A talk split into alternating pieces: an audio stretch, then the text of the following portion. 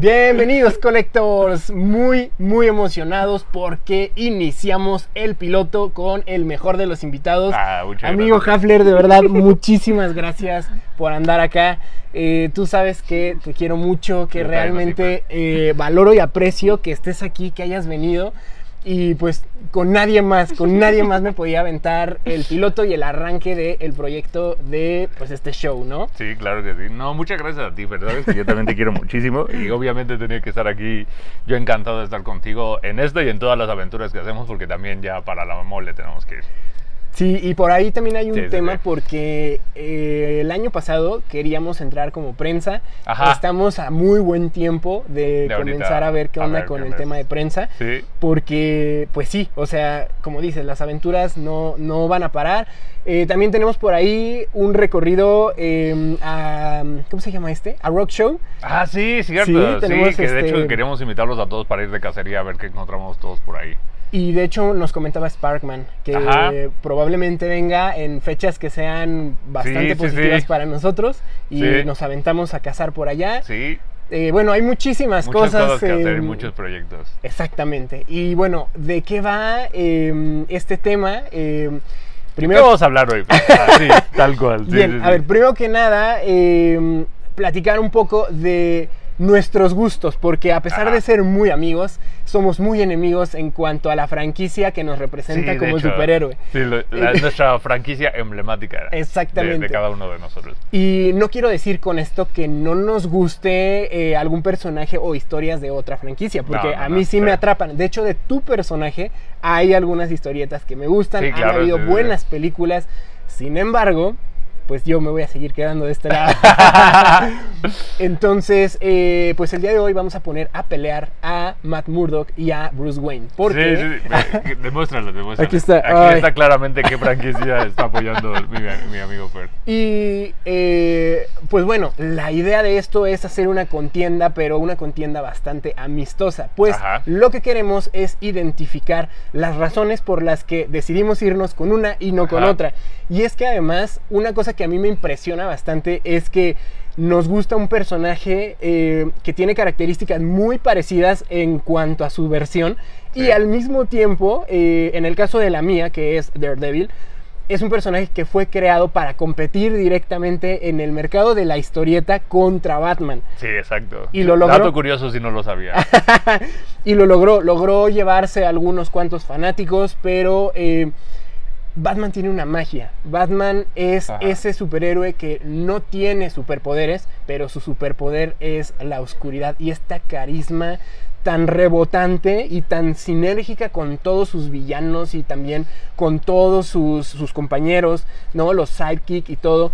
Lo hacen, lo hacen un personaje bien complicado, pero es súper es súper rico. Creo que es de estos personajes que te incomodan al punto que te encantan. Ajá. Ok. ajá, ok, sí, sí, sí. Entonces, eh, vamos a desglosar algunos puntos y vamos a dar nuestras razones y nuestros puntos de vista del por qué ese personaje y no otro personaje, ¿no? Claro, sí, sí, sí. Entonces, vamos a iniciar con lo más general. Desde el principio, ¿por qué? Ajá, ¿por, qué ¿por ¿por qué? qué empezamos con ese personaje? Entonces, platícame tú. Vamos a empezar contigo. Mira, yo, mi relación con Batman es viejísima, viejísima, viejísima. De hecho, tengo fotos, las subí ahí a mi Instagram, donde en mi cumpleaños de dos años estoy con mi disfraz de Batman, con mi piñata de Batman, con mi pastel de Batman, con todo de Batman. Creo que más que nada iniciar por mí, a, a mi papá le gusta mucho Batman. O sea, no es tanto como yo, pero creo que sí es un personaje que a él le gustaba mucho. Entonces, yo lo llegué a ver en caricaturas porque él me ponía estas caricaturas ya fuera de los super amigos, que fue más o menos con la que empecé. Y Batman me atrapó porque en primera el disfraz, el disfraz me parece muy... O sea, como niño es un impacto visual muy, muy fuerte, Claro. o sea, como tu primera instancia. Y te identificas con él, no quiero caer en lo mismo de que, que dicen todos, de que nos identificamos porque no tenemos poderes, pero creo que ese es un punto muy importante. Sí. Creo que sí es, sí es decisivo en cierto tipo de personas. Es más alcanzable Y, más, y el hecho de que, a pesar de que no tiene poderes, es el único que realmente ha podido como derrotar a todos, incluso hasta Superman, que ese es un logro muy, muy grande para alguien sin nada, Un- más un que con mortal. dinero. Ah, sí, Más que- tiene el poder más grande de todos, que es el dinero. Entonces, creo que desde ahí empieza. Entonces, yo desde muy chico era siempre Batman, Batman, Batman, igual mis cuadernos, todo era Batman. Pero fue a partir de, de los super amigos que, que empecé como con esto de Batman, que básicamente ahí no era como la psicología del Batman que conocemos ahorita, ¿no? Claro. Sí, era como un Batman más amistoso, más amigable y más, más infantil. que creo que tiene un, tiene un trasfondo muy cultural y muy de la época, que Ajá. todos los superhéroes fueran tan buena onda o Sí, sí, sí. incluso, o sea, porque nos podemos ir al tema de eran súper buena onda y bien light o eran súper misóginos y eran súper Ah, con las sí. minorías. Sí, No, claro, o sea, porque eh, ahí tienes, eh, por ejemplo, a Thor, que en sus, en sus inicios era groserísimo con las minorías y era súper incómodo. Y, y, bueno, ahora eh, pues ha habido una transformación. Incluso Thor ahora es, tú lo ves en las adapta- adaptaciones y es tonto, es así bien Sí, soso. sí, sí, sí, sí, sí. ¿no? Cuando... Lo bajaron como mucho a, a un nivel como muy... Creo que se pasaron. Yo también creo que a mí no me encanta lo que le hicieron a Thor. De hecho, a mí me gustaba mucho Thor y lo que le hicieron... El Thor de la película 1, por ejemplo, de todo el MCU, me gustaba muchísimo. Pero ya como lo bajaron y ya como acabó, no, no Claro. gracias. Sí, sí, estoy totalmente de acuerdo. Y creo que esto empata muy bien con el origen de todas las historietas en, Mm. en- en el- en la época. Porque sí, definitivamente, en el caso de mi personaje pasó algo muy similar. Em, ¿Cómo empiezas tú con Daredevil? Bueno, mira, cuando yo era muy joven, mira, realmente mi superhéroe eh, de la infancia fue el hombre araña. Sí, Eh, claro, sí. Sí, o sí, sea, sí, el hombre araña siempre fue como mi, mi personaje insignia. Sin embargo, conforme fui acercándome a la adolescencia y comencé a tener eh, esas inquietudes y esos bemoles Ajá. emocionales y, y- y comenzaron a impactarme muchas cosas a, a- a nivel personal y temas desde lo religioso, Sí. desde quién soy, desde cómo se me percibe, desde cómo me percibo a mí mismo. Ok, Empecé a darme cuenta que el hombre araña era un personaje que, si bien tiene una psicología fuerte y tiene Se sus problemas, un poco corto, por así decirlo, para tus necesidades, sí. y de repente me ofrecen esta idea de alguien que está luchando con en qué creer, con quién es, con cuál es su lugar en este mundo y además una discapacidad. Y más adelante hablaremos de por qué me identifico con una discapacidad no teniendo una. Ajá, de No, hecho, eso es porque algo muy importante. Es algo muy importante porque eh, sí creo que sin lugar a duda el, el hecho de que el personaje tenga una discapacidad hace que el target se reduzca bastante. ¿Crees? Sí, sí, yo, yo lo creo. Hay eh, una identificación mucho más fuerte con eh, superhéroes que van eh, y están todos completitos, que, Ok, eh, se- que tienen un buen look, que se ven bien, que incluso... se ven cool. Que se ven cool. incluso Sí. ahí tienes a los Vengadores, cuyo trabajo es estar usando su uniforme todo el tiempo. Sí. Y en el caso de Matt Murdock, pues es un abogado que viste pues como abogado y está en los juzgados aburriéndose y haciendo cosas de abogados. Sí. Eh, muy bien abogados. Pero. pero No son aquí- aburridos. eh. No, no, no son aburridos, solo, solo Murdoch. pero a lo que voy es que. eh, Sí, creo que hay superhéroes, eh, por ejemplo, ahí tienes a Bucky, que eh, Sí, no, sí, tiene, sí. no tiene un brazo, ¿no? Esos superhéroes que tienden a no tener alguna, eh, alguna cuestión que los hace ser eh, pues, más generales, sin lugar a duda tienen una desventaja y creo que es una, es una cuestión más, eh, más visual y más ideológica del superhéroe, ¿no? Ok, sí, sí, sí. Esa es, esa es una idea, ese es un punto de Entonces, vista. yo pensé que también como tú habías partido desde la infancia con Daredevil, pero fue más bien como en la pubertad adolescencia. Fue una, fue exactamente, fue una transformación y de hecho algo que me causó mucho problema fue que comenzaron a salir eh, las películas del Hombre Araña eh, y bueno, la primera sí. trilogía con Maguire sí, sí. me hizo cuestionarme algunas cosas y yo dije, bueno, tal vez sí me quedo con el Hombre Araña, ¿no?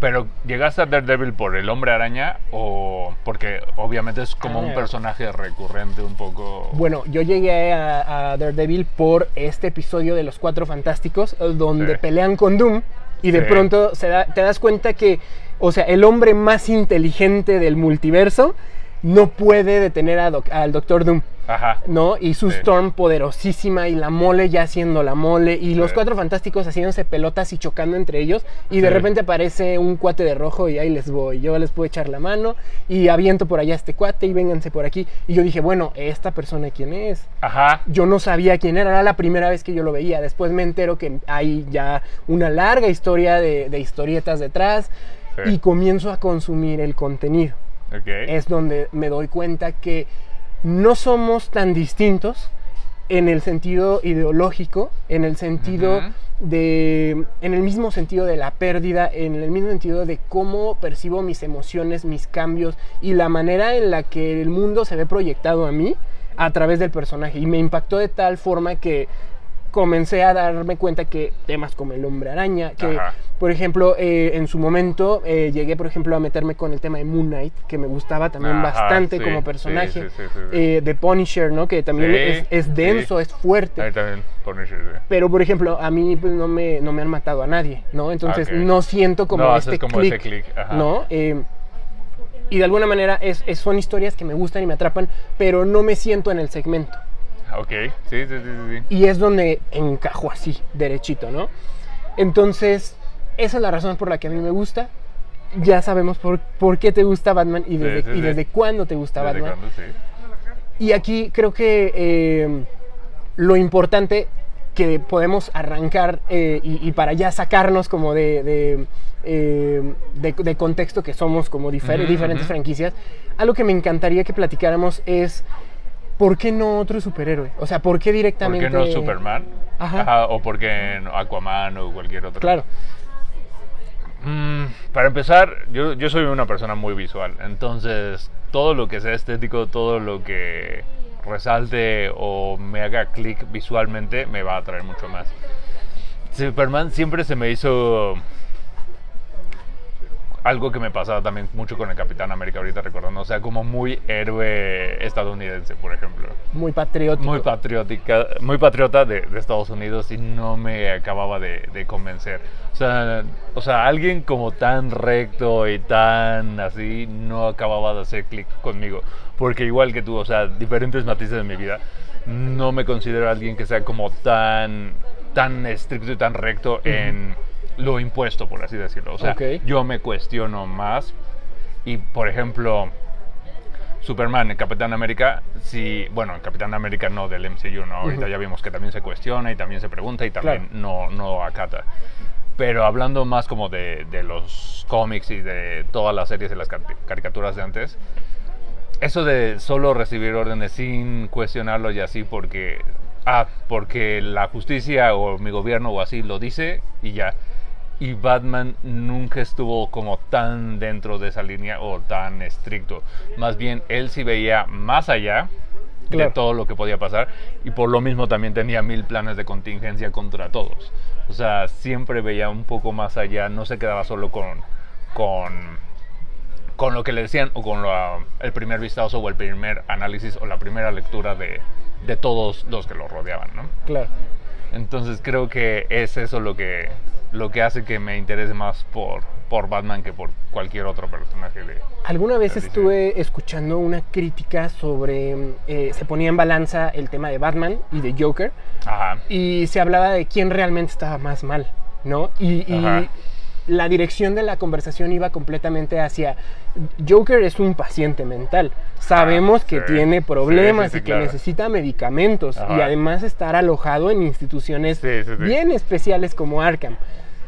Pero Batman es una persona muy poderosa, muy influyente, con mucho dinero Ajá. con un ego impresionantemente grande y anda suelto, pensando que cualquier persona, sea un superhumano o no, Ajá. le puede hacer Es daño. sí, es sí, una, claro. es Es un una potencial sí, amenaza. Sí, Entonces, es una amenaza. realmente este cuate, tú consideras que, o sea, Que debería estar encerrado. Que debería Yo estar también encerrado. creo que sí. Yo obviamente siento que los dos están como al mismo nivel. O sea, para mí son lo mismo, pero en lo opuesto. Que es básicamente todos los villanos de Batman, ¿no? O sea, igual. Cada uno de los villanos representa una característica de Batman, dos caras la dualidad de- en Bruce Wayne, igual Joker es completamente lo opuesto Batman se va hacia la justicia, el Joker se va hacia ese lado. Este, el pingüino representa igual toda esa opulencia y todo eso de Bruce Wayne. O sea, cada uno tiene como el acertijo, la, la parte de detective y todo eso. Claro, ¿no? claro. O sea, cada uno representa. Y para mí, sí, Batman efectivamente está como en el mismo nivel que ellos. Por eso son sus enemigos y por eso es el único que puede con, o, o sea, contenerlos o contra ellos. Porque están en el mismo nivel. ¿Crees que de alguna manera la lección en el tema de Batman con sus enemigos se trate realmente de cómo el yo está peleando con el ello todo el tiempo? Sí, el- completamente, sí. el- Sí, sí, sí. Estos son mis defectos Sí. y al mismo tiempo O es sea, quien soy. Estoy, estoy reflejándome y estoy proyectándome y estoy combatiéndome a través de ellos, sí. Y creo Sí, sí, que, sí. creo que para, para darle más dirección eh, a la conversación, yo me iría diciendo que Batman está atendiendo sus problemas de manera incorrecta. Sí, sí, exacto. Es todo esto, todo, todo la construcción que hace Bruce Wayne sobre Batman y sobre la- el combate al crimen y sobre sus villanos es su autoterapia, por así decirlo, ¿no? Claro. Es su terapia completamente mal o bien direccionada, pero es, es exactamente lo que está haciendo, ¿sí? ok, ok, ok. Lo que me lleva a la siguiente pregunta. Ajá. ¿En qué te identificas con el personaje? Yo también creo que sí, de hecho, yo, yo también comparto mucho de ese tipo de, de dualidades, por, por ejemplo, dualidades de problemas que también siento que proyecto mucho en los demás, ya fuera como temas míos o que no me gustan mío o inconformidades o, o cosas malas que veo en los demás que veo en los demás proyectadas en mí y también tiendo a tratar no a combatirlos porque no me ni sabe combatir ¡Muere, maldito! Sí, sí, sí, ¿no? Pero sí, sí de cierto modo enfrentarlo, ¿no? Claro, claro. Enfrentarlo proyectado en alguien más, ¿sí? Sí, sí, sí. Soy Huffler. Sí, completamente, completamente. Sí, sí, sí. Y hablando de Daredevil, Híjole, qué tema tan complicado y, y- y qué tema tan enriquecedor, porque eh, yo te comento que a mí me costó mucho trabajo Ajá. darme cuenta que me estaba identificando, porque no es, Ah, no es una cuestión que, que te traiga conformidad o que te haga sentir a gusto.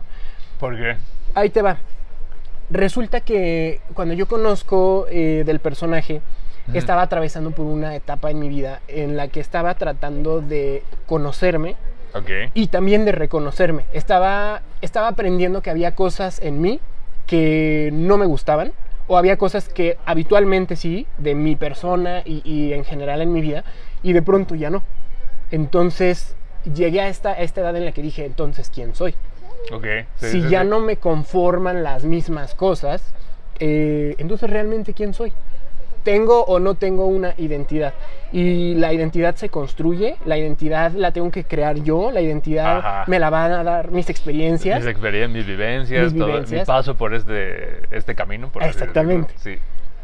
Y de pronto eh, estoy atravesando por este, este conjunto de situaciones cuando al mismo tiempo empiezo a cuestionarme mis creencias religiosas. Y em- empiezo a cuestionarme eh, de qué forma creo. Si creo o no eh, en un ser superior, si me siento o no cómodo con la idea de que haya reglamentos específicos de comportamiento en absolutamente todas las áreas de mi vida. Eh, y de repente me encuentro como en una disyuntiva de, según el- lo que se espera de mí en esa área, o soy bueno o soy malo. Sí, completamente, que creo que eso es eso también es algo de que me aportó mucho Batman, porque ni es bueno ni es malo. Él cree que está haciendo la justicia, pero muchas veces cae en injusticia, quiera o no. Claro. Y, y en- dependiendo obviamente de la versión de Batman, ¿no? Vemos, por ejemplo, The Dark Knight Returns, a ojos de la sociedad y a ojos del mundo y a ojos del gobierno, está haciendo una injusticia. Claro, claro, claro. ¿Estás de Sí, acuerdo? totalmente. Igual Batman Flashpoint, exactamente. A ojos de Sí, todos sí, está sí, sí. haciendo. Sí, sí, sí, es un loquito. Sí, Claro. Y vámonos también al tema de la justicia, o sea, ¿qué es justo? Ajá, exacto. ¿Qué ¿Y para es quién verdadero? justo? ¿Y para quién es justo? ¿Y eso en qué me convierte a mí? Porque como dices, la justicia y la verdad y el- o sea, el, el creer es una cuestión que aunque muchas personas digan es una ley y no es relativo, sí. No, para eh, las yo creo que personas depende de- individuales. sí, exacto. Yo creo que depende de, de cada persona. O sea, es una postura muy individual. A pesar de las normas que haya de la... Por ejemplo, yéndonos o aterrizando tanto a los dos este, superhéroes a la realidad. Cuando atrapan a los narcotraficantes, cuando atrapan a todo el mundo y derechos humanos y abogando por ellos y así, y no abogando por todas las víctimas que ellos Claro. causaron. O sea, es exactamente eso. ¿Para quién es justo? Y, y la justicia y la verdad y todo eso es individual completamente. Claro, y es Individual. subjetiva y se es basa, no solamente se basa en, en un criterio de el entendimiento de lo que es, Ajá. es según mis experiencias y desde mi óptica, ¿qué ha sido justo? Porque para mí algo Sí. puede ser súper justificable, pero tú puedes decir, estás en un error. Como Thanos, sí, claro. Como Thanos, exacto. Thanos tenía razón. Para mí ten- Thanos tenía razón para mí y por eso el Thanos del MCU me encanta. A mí también. El de los cómics no tanto, pero el del MCU me encanta. No, sí. Y yo comparto, yo para mí él se me hacía un hombre muy justo. A mí también se me hacía que estaba salvando a la humanidad. Sí, porque ni siquiera, o sea, no tenía un filtro, era Sí, parejo. claro. Es, exactamente, sí, ni siquiera se trataba de qué tan influyente o eh, en su defecto qué tanto podrías aportar o no. Ajá, Porque ¿no? sabe que en algún momento van a ser alguien que va a poder aportar. Sí, claro, no, era imparcial completamente. Me gusta. en eso estoy atravesando por todos estos procesos en mi vida y me encuentro con el compilado de Frank Miller de... Ah, eh, Bueno, es que todo lo que hace ese hombre, Sí, sé. todo lo que toque ese hombre está cañón, es- hace oro. Ajá. de pronto me, me encuentro con, e- con el compilado y, y digo, este, es, todas estas historias y todo lo que esta persona está pasando es lo mismo que me está pasando a mí.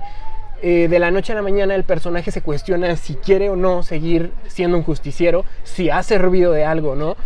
Eh, nos enfoca mucho en, en este proceso de ¿para qué sirve que yo me esté matando todas las noches, eh, recibiendo puñaladas y disparos, para que yo entregue a los maleantes y con un muy buen abogado ellos puedan salir libres y seguir haciendo lo que tienen que hacer, ¿no? Entonces, Ahorita sígueme porque... vamos, ajá. vamos entonces a, a empezar a caer como en, en esta idea de, ¿y si mejor los mato?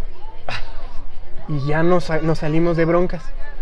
Pero si los mato, estoy cometiendo un pecado. Y eso va en contra de mis creencias. Pero también soy un golpeador nocturno.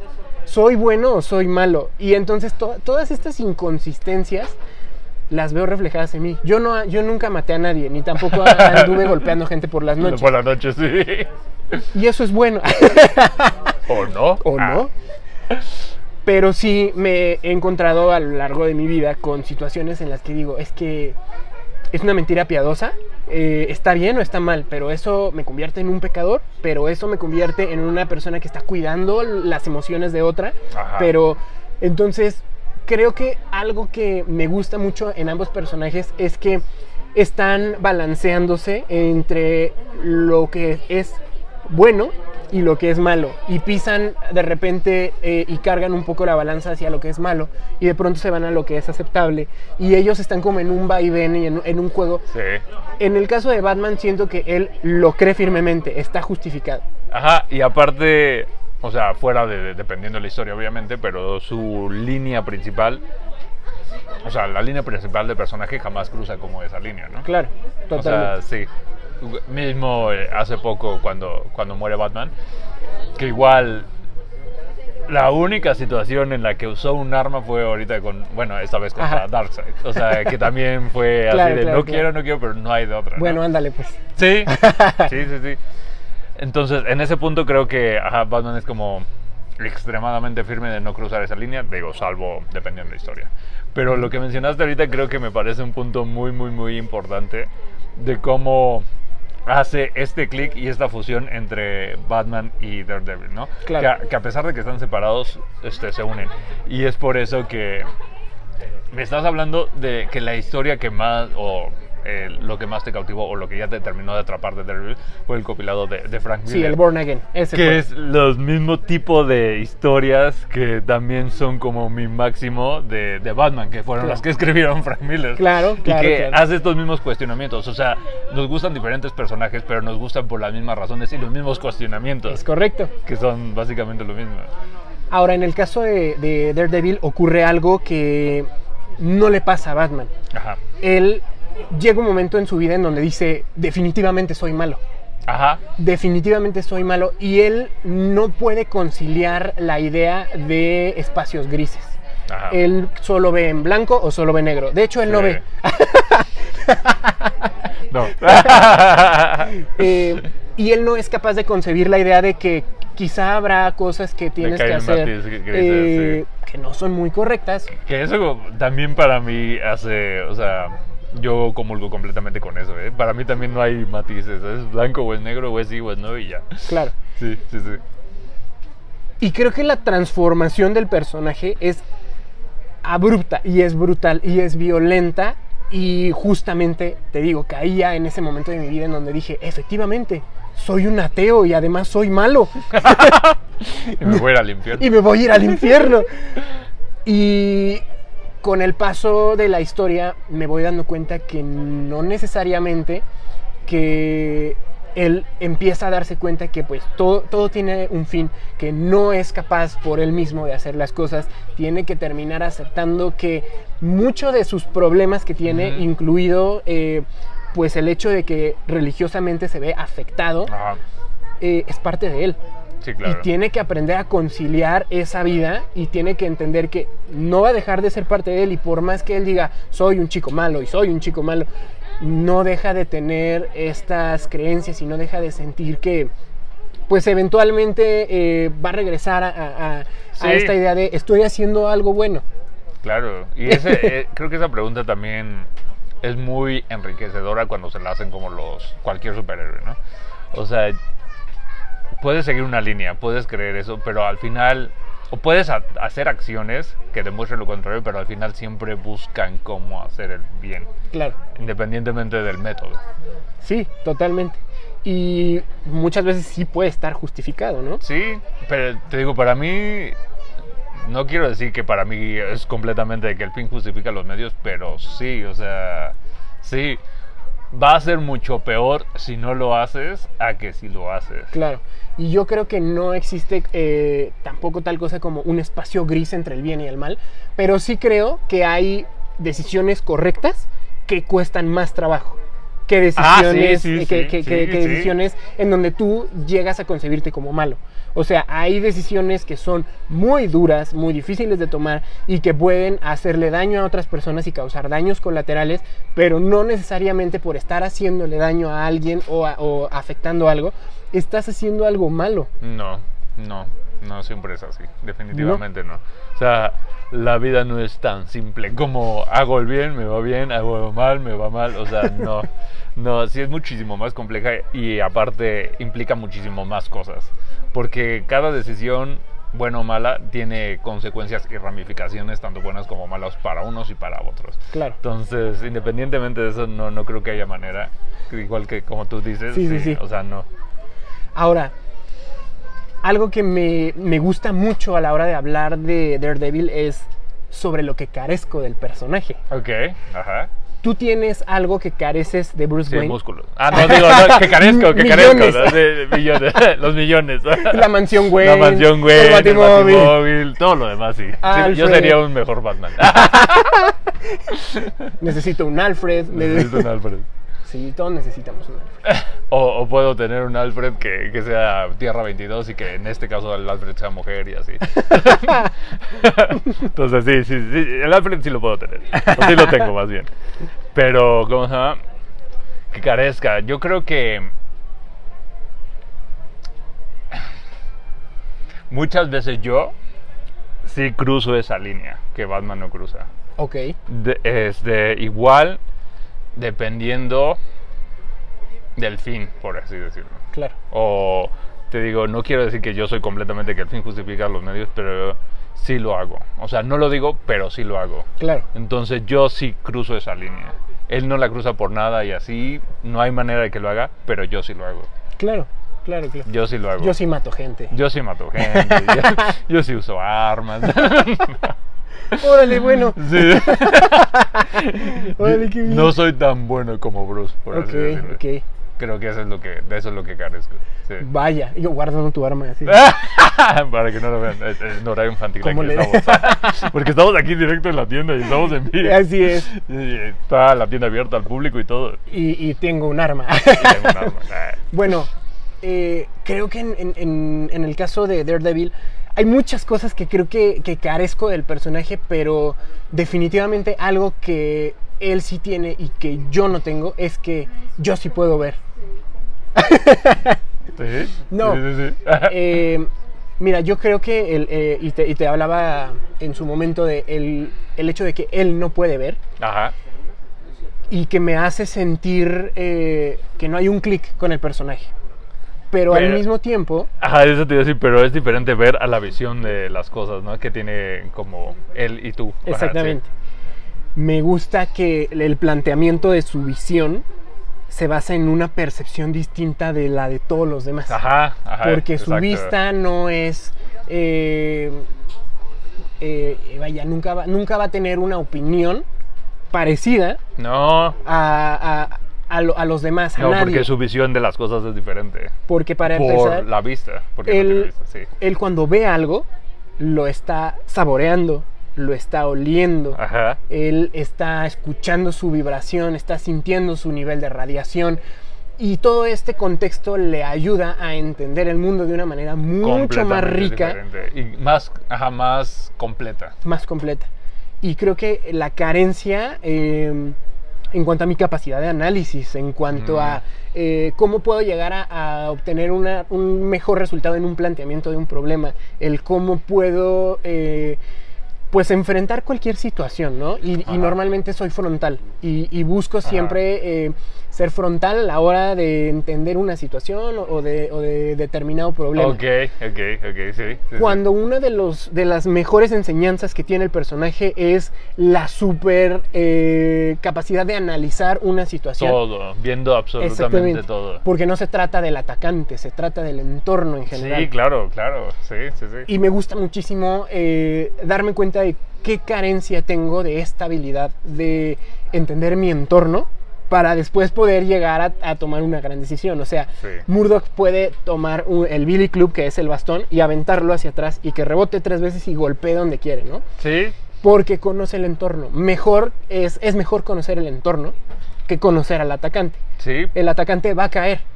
Y aparte, puede ser diferente atacante en el mismo entorno. O sea, siempre va a ser mejor lo global o, o abrir completamente la visión a solo enfocarla.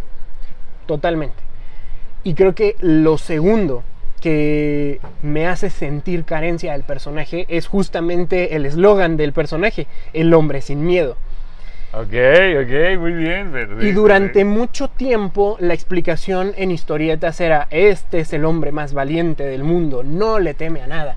Cuando nos eh, entregan eh, nuevos avances, como por ejemplo en Devil Wright, eh, ahora en la adaptación cinematográfica Sí. de Netflix, que ahora pertenece a Disney Plus, nos damos cuenta que no se trata de no tener miedo. Es como esta percepción de que no me vean con miedo Ajá, ajá, que, que- es diferente. Sí, que es diferente, que mis miedos no Sí. sean capaces de dominarme, que yo pueda aventarme de un edificio eh, y que digan, órale, no tiene miedo y solamente trae un palo en la mano. Esta, esta ideología de nunca tengo miedo se fue rompiendo y después nos damos cuenta que realmente sí tiene miedo. Tiene miedo, pero es perfectamente capaz de controlarlo y, Sí. y de actuar eh, nuevamente, matizando, minimizando el miedo porque su conocimiento del entorno le permite sentirse confiado y puede calcular mejor las cosas. Y es una cosa eh, que por supuesto, yo creo que eh, si te digo, soy una persona que no tiene miedo, es una locura. O sea, una persona que no, que no tiene miedo, yo no creo que exista. O es una No, persona no que necesita medicación. sí, definitivamente, sí.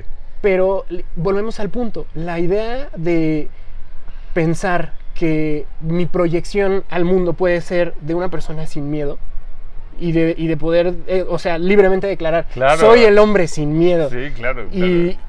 Y es una declaración de guerra para la vida, para los enemigos, para los Sí, retos sí, sí. personales. Y, y se me hace tan interesante el, el pensar que tu mantra sea, no tengo miedo. O sea, creo que puede Sí. ser el hombre más fuerte del mundo, el hombre más rápido del mundo, ¿no? Este, lo que tú quieras, ¿no?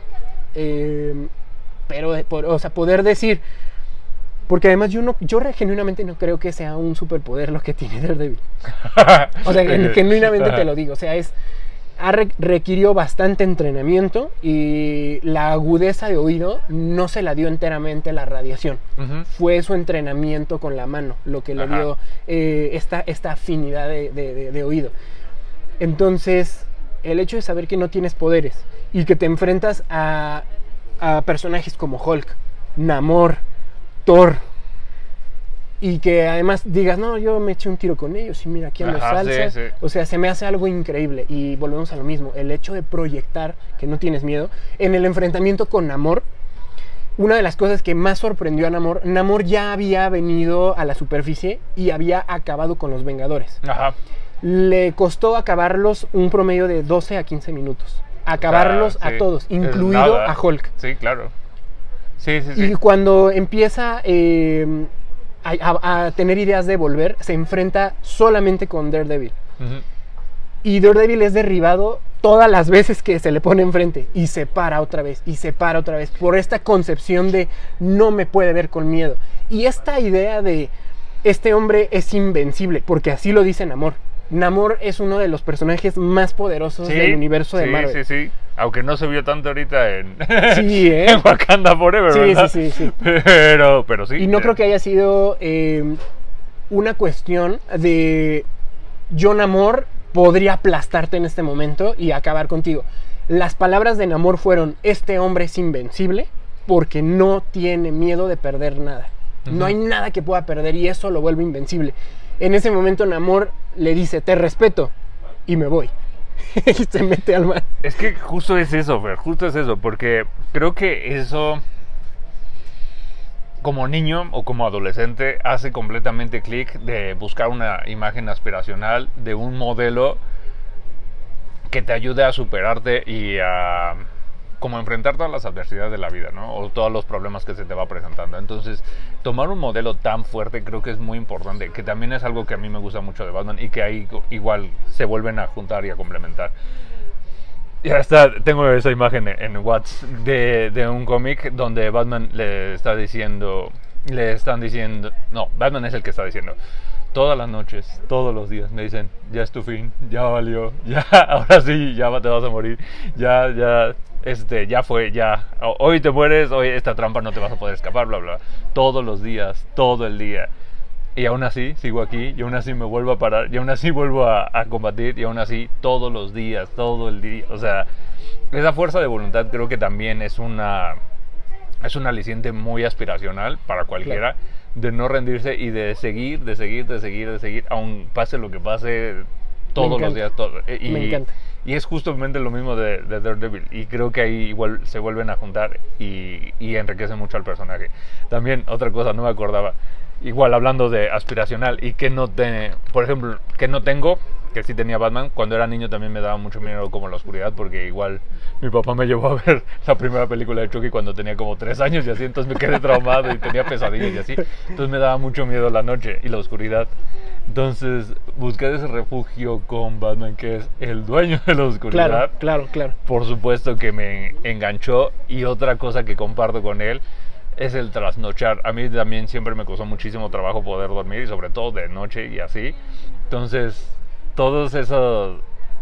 Eso, Los elementos. Ajá, y entonces compartir eso con Batman de que también trasnocha y todo eso, también me fue como apuntando y afianzando más al personaje. Ok.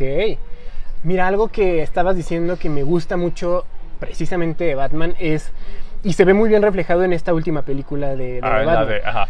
la idea de que los chicos malos en Gótica quieran hacer algo malo y tengan que mirar por el rabillo del ojo o asomarse al rincón oscuro para ver si no les sale Sí, el hombre sí, murciélago, me encantó la proyección que le dieron. Esta, esta idea de que la gente mala tenga miedo, Ajá, me gusta mucho. sí. Algo parecido ocurrió con el Diablo de Hell's Kitchen. Ajá. Eh, como cultura general del personaje, Daredevil no, no tiene una connotación diabólica No. como se creía. La mm, traducción literal sería muy valiente o, o- Ujú. o muy bravo, ¿no? Eh, usualmente se ve relacionada esta palabra Daredevil con motociclistas que hacen acrobacias o Sí, gente claro. que se avienta con un cañón. Sí. eh, y se les llama Daredevils. Entonces, eh, por eso el personaje inicialmente era amarillo. Ajá. porque querían café. relacionarlo Sí, claro. Sí, con este tipo de actividades de gente muy valiente y acrobática, ¿no? Y conforme fue pasando el tiempo y empezaron a meter la adaptación al traje rojo, justificaron muy bien eh, esta parte de que la gente le tenía miedo. Ahí, eh, durante la adaptación de Netflix, eh, hacen el comentario de que es que es un demonio, ¿no? Incluso hay, hay- hay una parte donde se enfrenta a, una, a un grupo criminal japonés y le dicen, este, ¿cómo, cómo se llama? este- ¿Cómo se dice demonio en japonés? Este, No, no sé. Tú sabes. No sé. Bueno, Diga- digamos, ¿no? Que dice, este, así, demonio. sí, en japonés. en japonés, ¿no? Entonces, este... La, la- aquí la cuestión es que empieza el mismo público, lo- el- los mismos chicos malos a decir, es que este cuate no puede ser humano. O sea, no vuela, ¿no? Hay- de hecho, justamente cuando ataca a, a- a este segmento del crimen, eh, el general les dice, ¿cómo puede haber un solo hombre derrotado a 30 personas con un palo? No tiene un martillo, no tiene un escudo y no vuela, tampoco usa una armadura. Ajá. No me pueden decir que es una persona con poderes, es un tipo en un disfraz. Con un palo. Y la justificación de su incapacidad para seguir haciendo el mal era, es un demonio. Claro. ¿no? sí, y aparece sí, y desaparece. Lo mismo ocurre con Batman. Sí. No, Sí, sí, otra, sí. otra vez caemos en la misma connotación de que, de que tienes que dar esta impresión de maldad y de oscuridad y te tiene que llevar a una zona muy oscura que, Que, que era lo mismo que manejaban en la película de Christian Bale, ¿no? O sea, tiene que ser, tienes que infundir miedo, tienes que ser algo más a los ojos de, de todos los criminales, tienes que ser algo más, no, es- no eres un hombre en un disfraz. Claro, claro, Tienes claro, que ser sí. algo más. Sí. Que, le, que rebajan mucho a Daredevil ahora en su aparición en, en She-Hulk. Ah, sí. Me encanta la escena donde, donde este, She-Hulk tiene a- eh, de frente a Daredevil con su nuevo traje dorado y le, y le dice, y tú eres, empieza a sonar la música de fondo. Ujú. eh, le dan importancia al personaje, lo enfocan en un lateral y empieza a subir la toma hacia su cara. Y, y- y suena la música de Daredevil. Es, es obvio que va a decir, tú eres Daredevil. Y le dice, tú eres... ¿Qué eres? y, lo- o sea, lo rebaja así como, ah, en, eh, será en Hell's Kitchen donde eres muy conocido, pero acá en, este, en esta zona Sí, de Nueva York sí, nadie sí, sabe quién diablos eres. Sí, ¿no? claro. Me gustó muchísimo porque disolvieron esta idea de todo el mundo sabe quién es el diablo de Hell's Kitchen, ¿no? También te da una idea de que Hell's Kitchen es un barrio. Sí, claro, claro. Sí, o sea, no- Gótica No, es, es todo enorme. O sea, si tú ves el mapa de Gótica, estamos hablando de que Batman de verdad tiene que recorrer distancias muy Mucho- grandes. mucho Por eso necesita sí. un auto.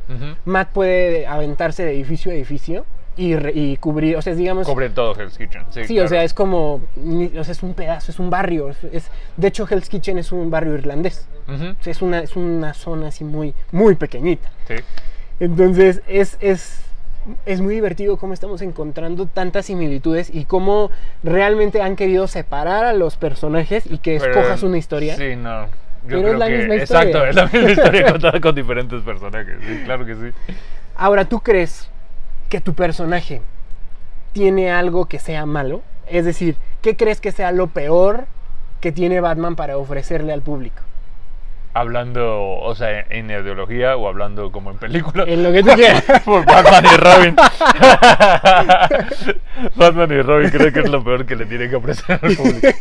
Creo que hablando eh, en cuanto a historia e ideología y, y como, Ajá. como concepto, el personaje como Con, concepto. como concepto, sí, Así más es. bien. Lo peor que le tendría que ofrecer al público, yo creo que, o sea, poniendo como, haciendo un autogol. Creo que lo peor que le puede ofrecer es que todo se puede con dinero. Ok, qué fuerte. Exacto. ¿no?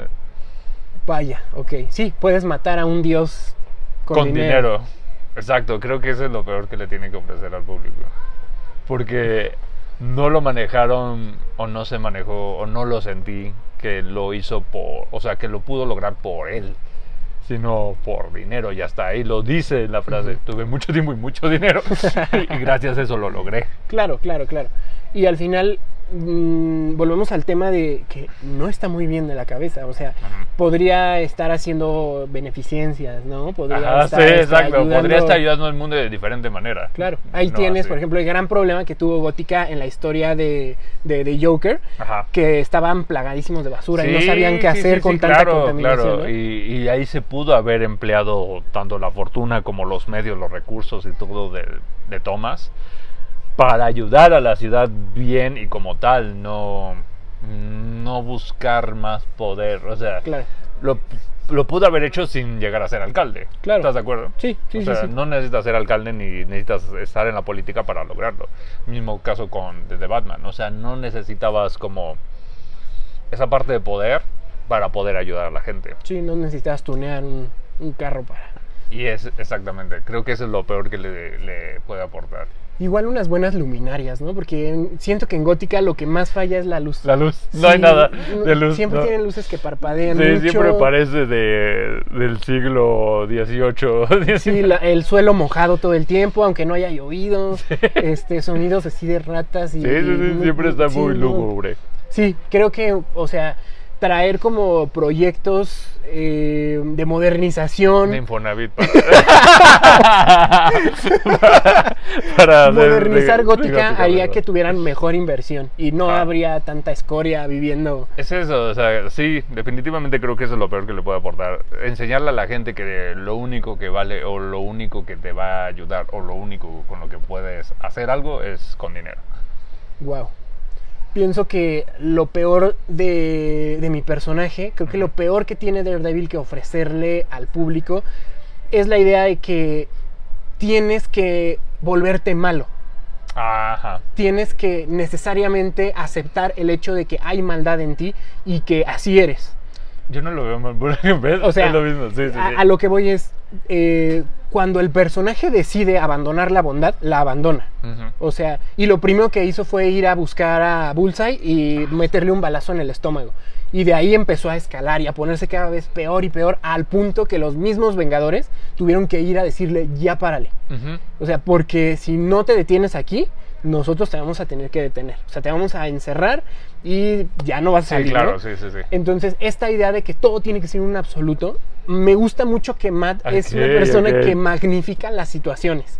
Sí. Es algo que a mí me pasa, soy muy exagerado. ¿A poco? Amo magnificar las cosas. ¿En serio? Si puedo hacer un espectáculo de una situación N, tenlo por seguro No es cierto. que lo voy a hacer. ¿En serio? Para bien O para o mal. para mal. ¿En serio? sí, exactamente. Wow. Y puede ser un defecto, por Esto supuesto. es algo que aprendí de no sabía eso. Así. Así que en ese mismo sentido me doy cuenta que Matt opera y soy bueno y tengo que ser bueno, ¿no? Y casi después de desmayar al malo le, le- le hace, este, lo persigna y le da la bendición, ¿no? Porque al principio así era, o sea, pegaba hasta con culpa, ¿no? Y decía, a este lo voy a... me acuerdo que hay, una historieta donde uno trae un mal en el corazón Ajá. y el maleante viene de frente y descubre el pecho. Y era el momento, la oportunidad dice, perfecta. Si lo golpeo, lo voy a matar, le voy, a detener el corazón. Entonces lo que voy a hacer es, es mejor romperle la rodilla. Y así, así va a aguantar. Y lo golpea en la rodilla y entonces el Y agresor se cae. cae y de todo le da el infarto. De la pura impresión. de toparte con el demonio rojo. Sí. Entonces, eh, creo que estos absolutos de soy bueno, soy bueno, soy bueno, soy bueno, y me la paso condenándome y condenando mi manera de pensar y condenando la manera en la que todo el mundo me ve y es que no puedo agradar a nadie y no rindo en mi trabajo porque soy un justiciero Sí, de claro, noche sí. y, y es martirizante porque solo quiero hacer el bien y de pronto decir, no, de- genuina y definitivamente soy una persona mala. Todo el tiempo he estado peleando con Sí, mi verdadera naturaleza y soy malo y entonces soporten. ¿no? Y No, ahí sí, sí. háganle como quieran y, y literalmente la frase, o sea, soporten. Porque ya entendí que yo soy malo, entonces tengo que ser un bad boy todo el tiempo, ¿no? No tienes toda la razón. Entonces, Tienes eso razón. creo que esta proyección de un todo en cualquiera de las dos áreas te da una mala impresión del personaje porque a gente como yo que se identifique con eso, también te deja cuestionándote. Entonces, me he estado negando mi maldad. Sí, sí, tienes toda la razón. Y ya es algo que también me, me han apuntado mucho, que no se debe de ser así. Y creo que sí tienen razón. O sea, no puede ser todo bueno o todo malo. O sea, ni siquiera la vida es así. La vida tiene matices, tiene colores, tiene bemoles, tiene mil cosas. O sea, no todo es blanco o negro. Y creo que sí, tienes razón. ¿Por qué lo de la discapacidad que me vas a decir de... Ah, eh, bueno, era lo que te comentaba. El, el hecho de que él vea las cosas de una manera Ah, tan distinta a uno viendo de la Ajá. forma en la que yo lo hago, me enseña que definitivamente estoy enfocándome mal y estoy entendiendo Mm. el mundo de una manera errónea. Y no errónea necesariamente, estoy entendiéndola como lo, lo está entendiendo todo el mundo.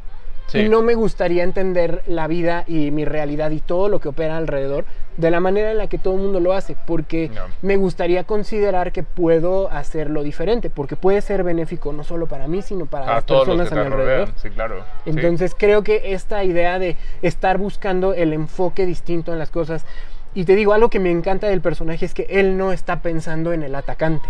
Ajá. Nunca en su estrategia él está pensando en el atacante, él está pensando en el entorno. El atacante cae porque cae. Sí, claro. ¿Qué crees que sea lo mejor que aporta Batman como personaje? Lo que te decía, para mí, para mí, definitivamente el no rendirse. Nunca, Sí. bajo ninguna circunstancia. Pase lo que pase, pasen los años que pase. Y Nunca. cueste lo que cueste. Y Y, cueste pasen los cueste. años, porque Batman es un Sí, personaje que sí envejece. Que siempre, sí, eso, creo que eso también le aporta mucho, ¿no? Claro. O sea, que un personaje sí envejezca y que continúe, como lo vemos, por ejemplo, en Kingdom Come, que ya hasta trae mil cosas porque de todas los- las lesiones a través de los años. Claro. Creo que eso para mí vale, vale mucho. O sea, nunca rendirse jamás, a pesar de todo. Y obviamente ha tenido sus pausas dependiendo de la historia. Pero sí. eh, Claro. Wow. Daredevil. Y, y totalmente, o sea, lo mismo. O sea, el- la idea de que sabes que eres un mortal, que, que tienes límites que físicos. tiene límites, sí. Ahora, algo que, por ejemplo, Daredevil no tiene, que Batman sí, es atención médica. Daredevil tiene muchísimas lesiones que no están bien resueltas, que no han sanado correctamente. Sí, es que eso también. ah, yo amo eso de los personajes. O sea, que los humanicen de esa manera. Porque nadie, nadie, nadie en la vida este, avanza en la vida sin tener lesiones tanto emocionales como físicas. Nadie, Claro. nunca, jamás. Totalmente. sin enfermedades, sin nada, no hay, na- no hay ninguna persona que avance en la vida así. Entonces, que le aporten eso al personaje creo que le da muchísimo, o sea, hace que seas más empático con él y aparte le aporta muchísimo tanto a la psicología del personaje como a todo toda la estructura que lo conforma, o sea, ya sabes el por qué. Y también eso me identifica mucho, ahorita me lo acabo de decir con Daredevil y ya me identifiqué también con Daredevil y con Batman. O sea, igual he tenido mil lesiones y no todas han sanado como debieron de haber sanado. Claro. Entonces, a la larga te afecta, o sea, o te limita en ciertas cosas. Sí, totalmente. Mira, cuando, ahorita que están mencionando esto, por cierto, también pa- padezco de muchísimas lesiones. Te lo he platicado. Eh, practiqué durante muchos años artes marciales. Competí muchos años, me lesioné absolutamente todo. O sea, creo, me he zafado casi todos los dedos, tengo lesiones en las costillas, en las piernas. O sea, tengo hasta un flechazo en esta pierna. ¿En serio? Sí, claro, sí, o sea, porque el, el combate se ponía bueno. Y la idea de, a pesar de que estés pues amolado y, y sí, hay lesiones que no sanan y hay No. lesiones que de repente llega el frío, ¿no? Y dices, ¡ay! Sí. ¿no? Y ya Sí, te sientes sí. grande. Cuando el frío te duele, ya, ya estás grande. y, de- y decir, aún así hay que entrenar, aún así hay que ir a trabajar, aún así, aún así, aún así. Y ahora ponerlo en la historia y decir, aún así tengo que defender a los, a los Sí. este, inocentes, ¿no? Y tengo que cuidar la ciudad. Y tengo... Es una cosa bien fuerte y te pone eh, en, en una perspectiva de De responsabilidad. responsabilidad, esa es la palabra. muy sí. cañona, porque sabemos que esto es ciencia ficción, ¿no? sí, sí. Y, y el hecho de, de- de decir, bueno, hay, hay un personaje que cree firmemente, que tiene la capacidad de hacerlo, aunque esto, el otro, aquello. Oye, a una persona con una enfermedad, a una persona con lesiones, a una persona que se siente incapaz o que a lo mejor genuinamente no está, no está preparada para alguna circunstancia, sí. te hace creer que vas a poder lograrlo, y Que que puedes vas a lograrlo, salir sí, claro, que sí lo puedes hacer, sí, sí, Claro. sí, completamente. Y completamente. comparto totalmente esta ideología que, que me estás exponiendo de Batman. Me gusta mucho la idea de que no te vas a detener y no te vas a rendir, ¿no? Esta pelea que tiene Daredevil con Amor es una de las, Lo de las cuestiones que más lo, lo puede ejemplificar porque Sí. tú sabes que no puedes con el problema. Y hay muchas Sabes que no puedes ganar. no sí. exactamente. Ha- eh, has estado en algún momento en tu vida en el que te paras frente a la circunstancia y tú sabes que no no vas a sobrevivir, que no vas a poder conservar ese empleo, que no vas a poder competir en ese mercado, que no vas a lograr llegar al objetivo, lo que sea, y aún así dices, tengo que. Tengo que, Tengo claro, que. claro, sí, completamente. Y no importa si pierdes eh, el tiempo, dinero o la misma vida, tienes que, porque se tiene que hacer, ¿no? Y esta Sí. enseñanza es muy fuerte, ¿no? Y, y termina siendo un mantra. Y termina Sí. siendo algo que te interioriza muy cañón. Sí, y, y eso, o sea, eso te puede empujar muchísimo. O sea, dependiendo obviamente del personaje que te gusta, o sea, tanto a ti como a mí, como a, a cada persona, es como afrontan el mundo, por así decirlo, ¿no? Mm, exacto. Entonces, si tú estás este, haciendo clic con Batman o con Daredevil y ninguno de los dos se rinde, así es como vas a proyectarlo o así es como vas a estar manejando como toda tu vida en todas las cuestiones. Claro. Y por algo te identificas con el personaje. ¿no? O sea, digo, no me identifico, por ejemplo, con Hulk. Yo tampoco. No siento, no siento ningún no acompañamiento con el personaje. O sea, no, vaya, no, no, no encuentro algo que me haga sentir como, Ajá. como un, un clic, ¿no? Sí, Pero, por ejemplo, tampoco me pasa con Black Widow. no. Y son historias totalmente opuestas, o sea, Sí, nada, tiene que ver, una cosa con, la otra, ¿no? no. Y vámonos a temas oscuros. Me gusta Moon Knight, pero no me identifico con el personaje. Porque no estoy loco. Y tampoco me identifico. O sea, no, no hago ese clic, no acabo de hacer ese clic. Exacto. Y creo que la relación entre me gusta algo y creo que soy fan y realmente creo que esto aporta a mi vida Sí, es lo que, lo, que lo Sí. vuelve especial. Sí, completamente. Que es, por ejemplo, algo que me pasa mucho con los Caballeros Zodíaco y con Nikki. Que Claro. es básicamente exactamente lo mismo por lo que me gusta Batman. Que no se rinde y que está ahí, que a pesar de todo sigue. Claro. Y claro, lo llevas y lo adoptas y lo llevas completamente a todos los aspectos de tu vida. Así es como yo que me pongo mil cosas siempre. Sí, sí, sí. Dime que me he visto de rojo. siempre me viste de rojo. Eh, ¿Cuál consideras que sea la más grande hazaña? No necesariamente tiene que ser buena o mala. Ajá. La más grande hazaña que ha hecho Batman como personaje. No sé, tengo muchas. Tengo muchas, muchas. Dilas, dilas.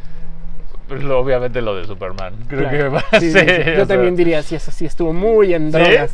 Sí, cañón, o sea, oye, o sea, soy un, soy un mortal y me le voy a poner al tiro a un dios, o sea, Ajá. no. Alguien con el que nadie pudo más que Doomsday. Ajá, sí, sí, o O sea, sea- y es como, y aparte, me lo voy a echar a puño. O sea, porque... Aparte, a golpes. Claro, Porque claro. no uso armas. Sí, o sea, yo puedo, mira, yo puedo decir, órale, me voy a me voy a echar a Batman eh, a lo mejor con un misil teledirigido. Superman? Ah, perdón, a, a- a- O a Superman. Superman. con un misil teledirigido De eh, de kriptonita. Voy a utilizar claro, nanotecnología. Voy a usar todos mis recursos monetarios para no tener lo que hacer frente a frente y acabar con él. ¿Ya? Voy a, voy a hacer una máquina cuya capacidad es cercarlo. Eh, evite que se mueva, o sea, que donde esté en ese momento, mira, la máquina lo contenga. Sí, sí. Listo, es o sea- excelente idea. A ver, a ver, vamos a, a dárselas a Batman para que. Vamos a aventarnos un episodio de cómo mataríamos a Batman. Recursos ilimitados. A, a Superman. Recursos ilimitados. para que lo veas, Batman, y tomes Y nota. tengas acá ideas y nos lleves, nos beques. Pero tienes toda la razón. Con todo ese dinero puede haber hecho mil cosas que no necesariamente lo enfrentaban a él cuerpo a cuerpo. Claro. Pero esta idea de me es muy necesario demostrar que puedo porque mi ego está un poco inflado. Eso está bien. Ajá. Hago mucho clic con Batman con eso. Sí, sí. El- quiero demostrar que sí puedo. Ajá, sí, sí, sí, sí. Y, y sí, o sea, esta idea de, de tiene que ser físico. Porque, mira, vamos a volver al tema. Y pasa mucho, por ejemplo, con Tony Stark. Tengo mi, tengo mi, este, mi, mi traje, puedo pelear cuerpo a cuerpo, pero si te das cuenta, sus enfrentamientos no necesariamente tienden a ser eh, un combate físico. No.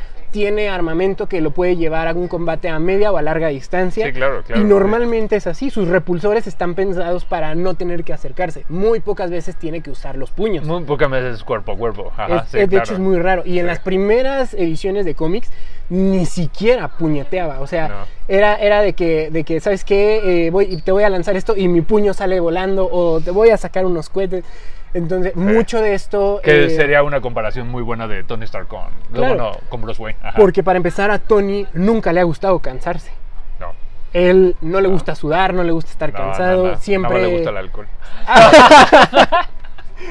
Y en el caso de Batman, o sea, este credo que le metió Ra's al Ghul de Ajá.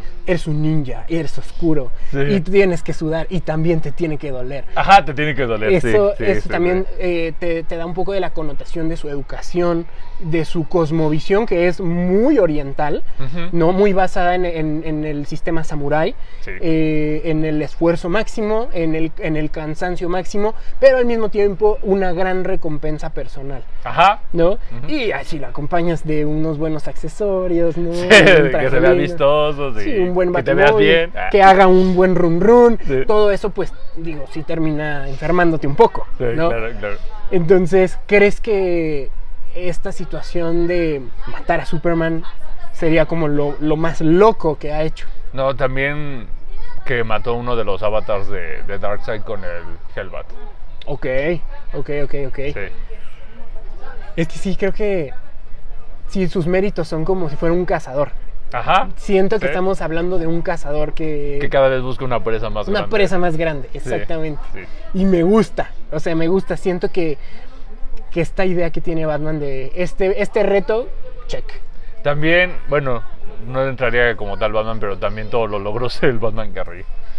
Ah, que bueno, también mata a. Superman, que también hace mil cosas. Pero Y que, muy bueno, mata a, sí, mata a toda la Liga de la Justicia, Claro, no hay claro. nadie que pueda contra él y bla, bla, bla, bla. Y, y sí, o sea, esta idea de que, bueno, lo vamos a, vamos a ir como escalando y a ver en qué punto alguien logra vencer. Me, me recuerda Sí. también un poco a este tema con los Yautja de Depredador. Ajá. De esta presa me costó trabajo y a lo mejor perdí un brazo, ¿no? Pero, ¿qué tal mi, Pero ¿qué tal mi ¿Qué tal trofeo? acá mi trofeo, no? Sí, Y- claro, y, sí. y siento que más o menos es una cosa. Así va a acabar Batman, te lo aseguro. Sí, sí, sí. Sí, sí, sí. Es que es eso. Sí busca como una presa más grande, tal cual un cazador. Cueste lo que cueste. Y va, va creciendo a como va creciendo el, el reto. Me gusta. Creo que en mi caso, lo, lo más destacable que llegó a ser Daredevil eh, durante una crisis multidimensional. Eh, él queda varado junto con Heimdall, que es el guardián del Ajá, Bifrost. sí, sí, sí, y Heimdall necesita llegar con Thor. Ajá. Y le dice, ¿me puedes cuidar por favor la espada llave? Sí, sí, sí. Entonces Daredevil toca la espada y en ese momento Daredevil tiene una concepción entera del, universo, Ah, completamente, Sí, muy buena. amplificando muy sus poderes y haciendo que él pueda ver, escuchar, oler y sentir a cualquier ser viviente. Eso en todos cañón. los Eso multiversos. Sí, es mérito más grande. ¿eh? Sí, es mérito más grande que Sí, sí. Y eh, de hecho es llamado por, por el pueblo este, de Asgard como el dios sin miedo. Y se convierte en una deidad para, para el pueblo nórdico. Sí, sí, sí, es un mérito más grande Es que el de bonito. Batman. Pero le dura poco tiempo. Pero lo tiene. Pero lo tiene. Lo tiene, lo tiene. Y ese, ese cómic es muy malo. el, el dibujo es pésimo, la historia es muy buena, el dibujo es muy malo. ¿Quién está es el muy dibujo? Ahorita te voy a decir, no recuerdo. Pero, eh, pero no, está muy feo. ¿Sí? Sí. sí, sí, sí. También creo que de Batman, el haber, yo creo que, hablando no, o sea, de méritos, pero no tan vistosos, Claro, claro. El hecho de que haya, se haya sobrepuesto a, a lo de Bane, creo que también es, Claro. es un mérito, o sea, para mí personalmente que, que está bastante destacable. Eh, sí, y es que también volvemos al, al- al punto de la ideología. Bane es un personaje que trae mucha ideología detrás y, es- Sí. y- y yo lo considero como Bane es ese reto muy difícil a afrontar. Sí, claro, porque lo superaba en todos los sentidos. Y aparte, muy rara vez, muy rara vez, o sea, quitando Superman, quitando Claro. Darkseid y todo ese tipo de cosas, Estaba una- en problemas. un humano o alguien mortal lo superaba en fuerza. Claro. Y también, por ejemplo, Penn obviamente es un gran estratega militar y todo esto, ¿no? Pero que lo supere en fuerza con todo y todas las enseñanzas y todo, las artes marciales y todo eso, creo que es algo muy, muy importante que destacar sobre, Claro. sobre todo eso. Porque incluso primero lo derrotó emocionalmente Ujú. y después lo rompió literalmente. lo, lo- lo rompió por la mitad. Sí, entonces creo que haberse sobrepuesto eso, porque no nada más era, no nada más era el físico, Claro. sino era todo lo emocional que había roto Bane eh, a lo largo de todo Nightfall, ¿no? Claro. ¿Y no sientes que Bane eh, se trata un poco más como de tus enemigos en la vida real? O sea, de cómo, no tanto una problemática ideológica, No. sino literalmente un, un reto personal. De, Sí, o sea, sí, sí y es un reto personal. Llévalo Sí. al área que tú quieras, un, No, un sí. puesto en un trabajo. Sí, sí, sí. Y hay alguien que está más capacitado que tú, trae un muy buen currículum. O sea, sí, sí, sí. y, sí, y tú dices, aplica muy cañón. me ¿eh? la tengo que jugar contra este. Sí. Y a lo mejor no voy a obtener el, el trabajo, ¿no? Es que sí, no lo había visto así, pero tienes toda la razón. O sea, Bane es ese reto personal Personificado en, que un, te, en un sí, individuo. que te supera por mucho y que lo tienes que afrontar, sí. y sí. qué miedo, ¿no? O sea, qué, qué miedo darte cuenta que eres inferior. Ajá, que en todos los no sentidos. y puedes que ganar. no puedes ganar. Pero volvemos al mismo punto de lo que nos gusta de nuestros personajes. A pesar de que no puedo ganar, pues a lo mejor me voy a matar haciéndolo. Ajá. ¿No? Pero no me voy a rendir. Pero lo no voy me a hacer. rendir. Sí, sí, sí, sí. claro. Y pues ya alguna vez alguien contará mi historia. me harán un estatua. Me van a hacer un monumento. De- y, y definitivamente, creo que el, el- el ver las cosas desde la óptica geek, desde un personaje, refugiarte en conceptos como estos, te ayudan eh, a nivel personal Sí. a entender es que y superar. Sí, entender como. Te, te abre más la visión del mundo. Claro. O sea, te das cuenta que hay. mu- No es por menospreciar a los FIFAs. Ah, no. Pero creo que te abre mucho más el panorama y te ayuda a entender mejor muchas más cosas. No ser. No, no manejar las cosas o la vida a, una- a un nivel superficial, Claro. sino a un nivel más profundo. Entonces creo que todas estas historias te, te ayudan mucho a todo esto. Claro. No, no mantener ni la vida, ni tu mundo, ni nada a nivel superficial. Me encanta, me encanta. Creo que podemos terminar de entender por qué empatamos bien con Sí, el claro, personaje, sí. aunque no es el mismo personaje, la historia y la esencia misma Es, es la, es la misma. Y también me da a entender un poco el por qué nos llevamos, eh, También, sí. nos llevamos tan bien, ¿no? Porque sí tenemos una percepción similar y sí nos gusta entender Sí. el mundo de esta manera y refugiarnos desde nuestro rincón oscuro. Sí, claro, porque como dices, o sea, son diferentes personajes, pero en esencia es el mismo personaje. Exactamente. Exactamente el mismo personaje. Amigo, pues te parece si nos vamos al pequeño corte Vamos a comercial? un corte comercial, sí. y volvemos. perfecto. Estamos de vuelta con la programación de siempre y vamos a entrar a nuestra sección por primera vez en este programa que se llama ¿Qué estamos viendo o qué estamos leyendo? Amigo. ¿estás viendo alguna película, alguna serie, algún anime? Les voy a confesar que cuando salió The Voice y todo esto y las temporadas de cuando finalizó la, la tercera temporada, sí, yo no había visto nada. Entonces... ¿Cómo, cómo? Nada, apenas acabo de, de verla y ya terminé todas las temporadas que han salido hasta ahorita de The Voice. Y ahí les va. Sí se la recomiendo, sí está bastante buena, sí tiene como muchas cosas que aportar. La crítica social, la crítica a los superhéroes, la crítica económica, la crítica de todo está muy, muy, muy, muy bien este, establecida, muy bien representada. Me encanta todo ese tipo de cosas. Me encanta cada personaje, su rol dentro de la historia. Pero la verdad, sí siento un poco que en cada bueno, obviamente en cada temporada hay un problema a desarrollar, que, Claro. se, que se desarrolle el problema, termine el problema, se resuelve, bla, bla, bla, y surge un nuevo problema para la siguiente temporada, ¿no? Sí, claro. Así tienen que funcionar las series y todo esto.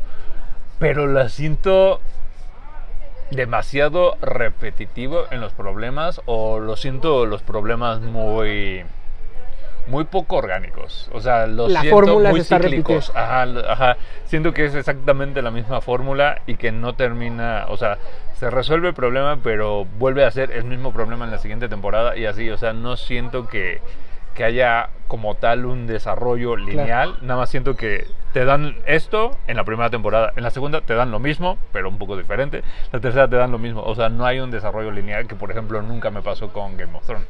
Ah, claro, es que Game of Thrones era una, una montaña rusa, o sea, eso era Ajá. horroroso. Sí. Y decías, ya no me quiero encariñar de nadie. con ningún personaje. Ya quiero que acabe. es que es eso, que siento que los resuelven o los desechan o no los desechan muy fácilmente. Por ejemplo, obviamente ahorita ya todos a estas alturas ya todos lo vieron.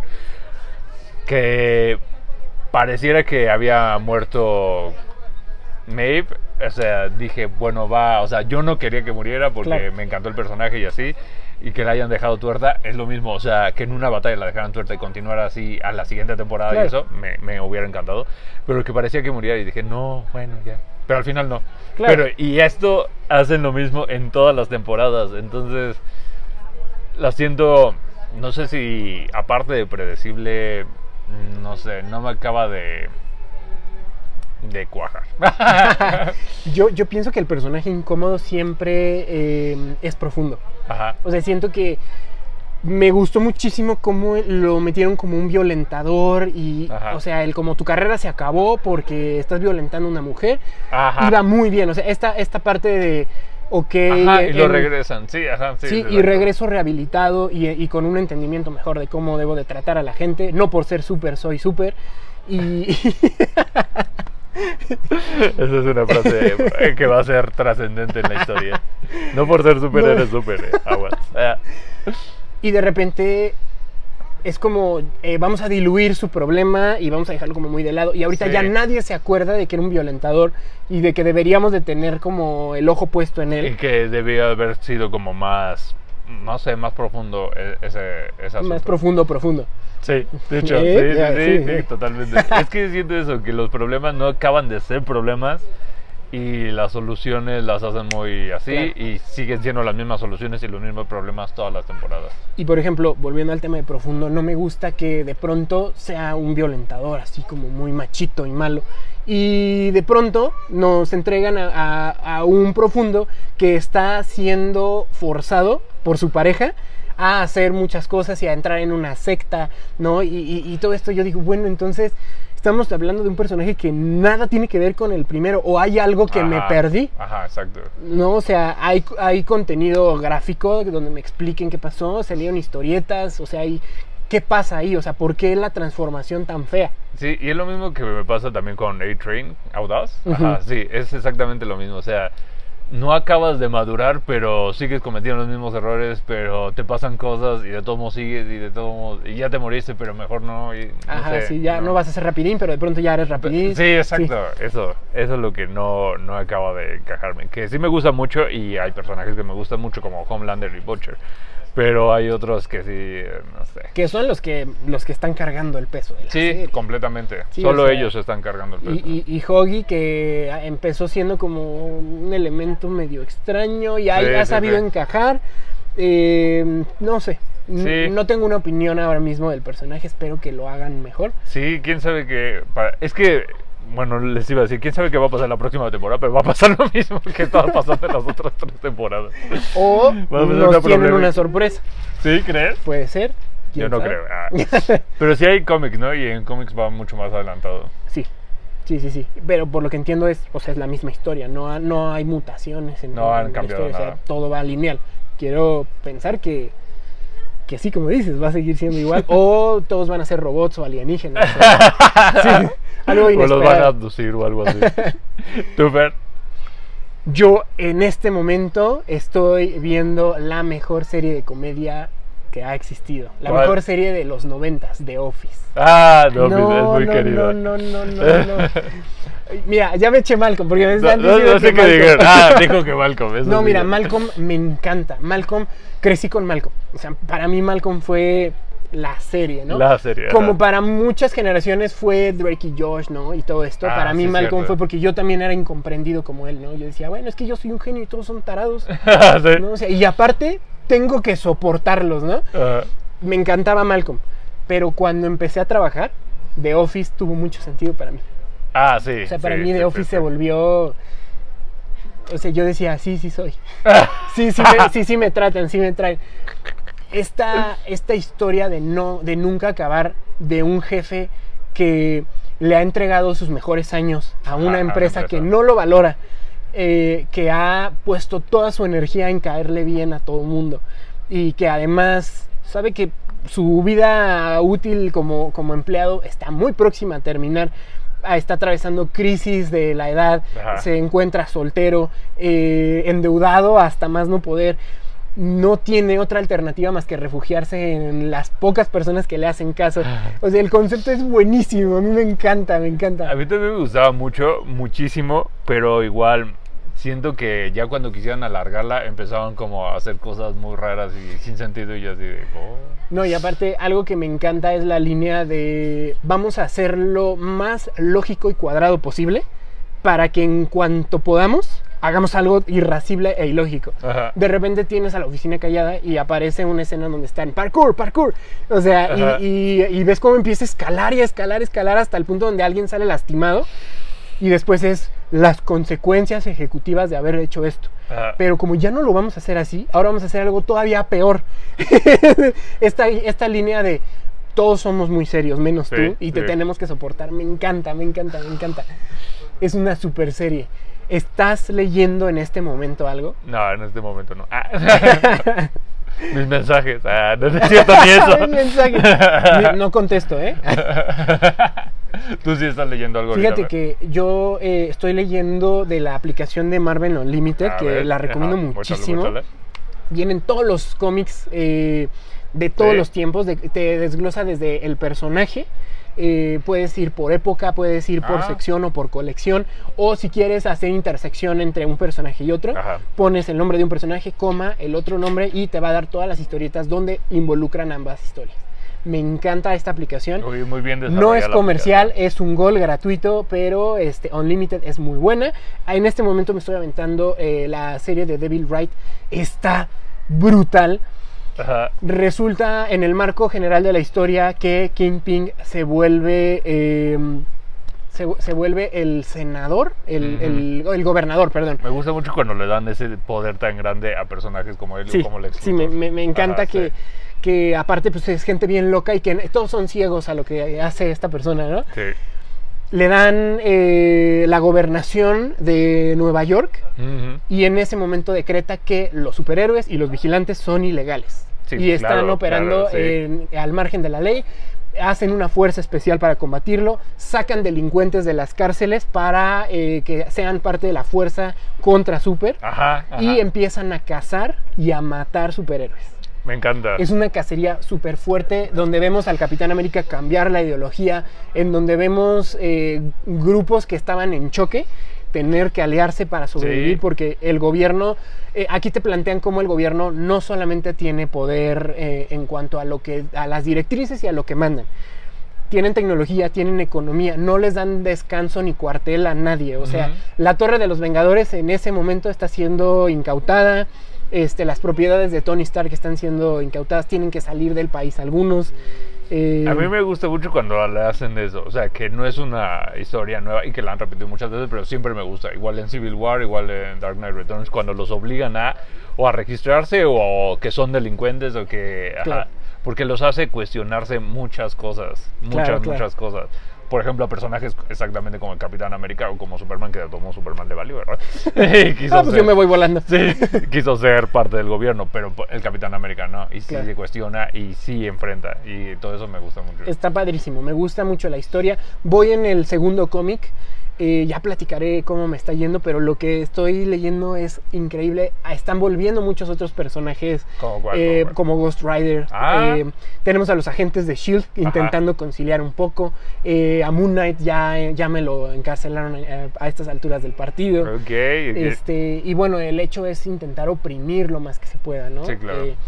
Mm, esta, esta concepción como muy nazi de, de los tenemos que erradicar porque los tenemos que erradicar, Ajá, ¿no? ajá. No puedes usar tus poderes porque te vas a meter en un gran lío, ¿no? Sí. Por ahí está eh, empezándose a asomar Luke Cage eh, Mm. de los Defenders Ajá. a postularse eh, para, la para próximas candidaturas para intentar ayudar a superhéroes. Eh, me está gustando mucho, te digo. Está muy buena. Villanos y superhéroes están intentando aliarse para que no se los echen. Está bien, me gusta, la historia está muy bien hecha. La imagen está muy, muy, muy bien diseñada también. Es muy recomendable, muy recomendable. Muy buena. Muy, Muy buena. buena. pues. Y amigo, no sé si quieras anunciar algo para que cerremos este primer episodio. Que vamos a ver muchos más episodios del podcast de. Fer, entonces no se lo pueden perder. Así Va a es. estar muy, muy bueno y muchas gracias por todo, Fer. Muchas gracias por Amigo, la invitación. muchas gracias a ti de verdad. Tú sabes que en este canal y en todos los demás eres bienvenido, eres muy gracias, apreciado. Este, pues espero que te lo hayas pasado bien. Me la pasé increíble. el primer invitado del programa Sí, de sí, sí. Collectors Life. Entonces me da muchísimo, muchísimo orgullo. Ahorita te voy a dar un reconocimiento. a mí también me da mucho gusto y estoy muy contento. Muchísimas gracias. No, amigo, invitado. muchísimas gracias a ti. Y este, pues nada, entonces con esto damos por terminado el primer episodio de Collectors Live. Muchas gracias a todos por haber llegado hasta este punto. Y recuerden que vamos a estar subiendo nuevos episodios cada semana, todos los días miércoles. Y también pueden escucharnos en todas las plataformas de podcast porque ya estamos disponibles en absolutamente todas. Y bueno, aquí en YouTube donde nos están viendo. También síganos en nuestras redes sociales. Aquí van a aparecer las redes sociales de mi amigo Hafler y pues de este lado las propias del canal. Entonces les agradecemos muchísimo y nos estamos viendo en un próximo video. Como siempre, les digo, nunca, pero nunca dejen de coleccionar. Hasta la próxima. Muchísimas gracias.